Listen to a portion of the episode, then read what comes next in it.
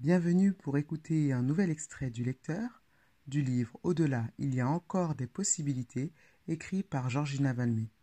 Bonne écoute.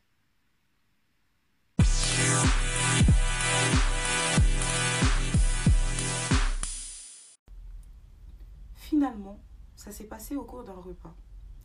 J'avais prévu ce moment pour lui dire. Dans mon esprit, ce moment n'était destiné qu'à cela. J'avais demandé à mon père que l'on mange ensemble uniquement dans ce but.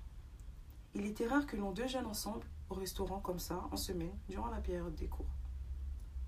Je ne saurais pas dire s'il sentait le coup venir ou pas.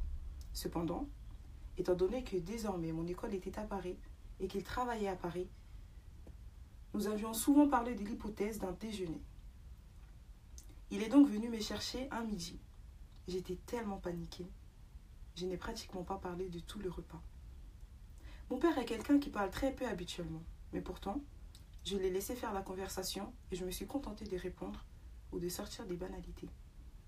J'ai réellement attendu la fin, la dernière chance possible pour lui balancer la nouvelle d'un coup et partir aussitôt.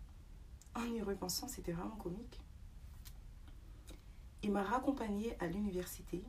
Nous étions garés en face de l'entrée de l'autre côté de la rue. Il devait me rester quelque chose comme cinq minutes avant la reprise des cours. Vous savez, quand on dégoupille une grenade, tant qu'on ne l'a pas lâchée, tout va bien.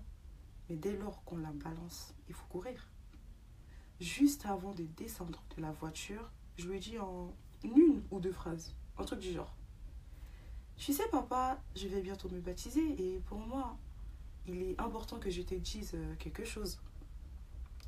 Là, à ce moment précis, j'ai dégoupillé la grenade. Euh, je sors avec John Steve. Tu sais, euh, à l'église, le fils de la grenade était lancée.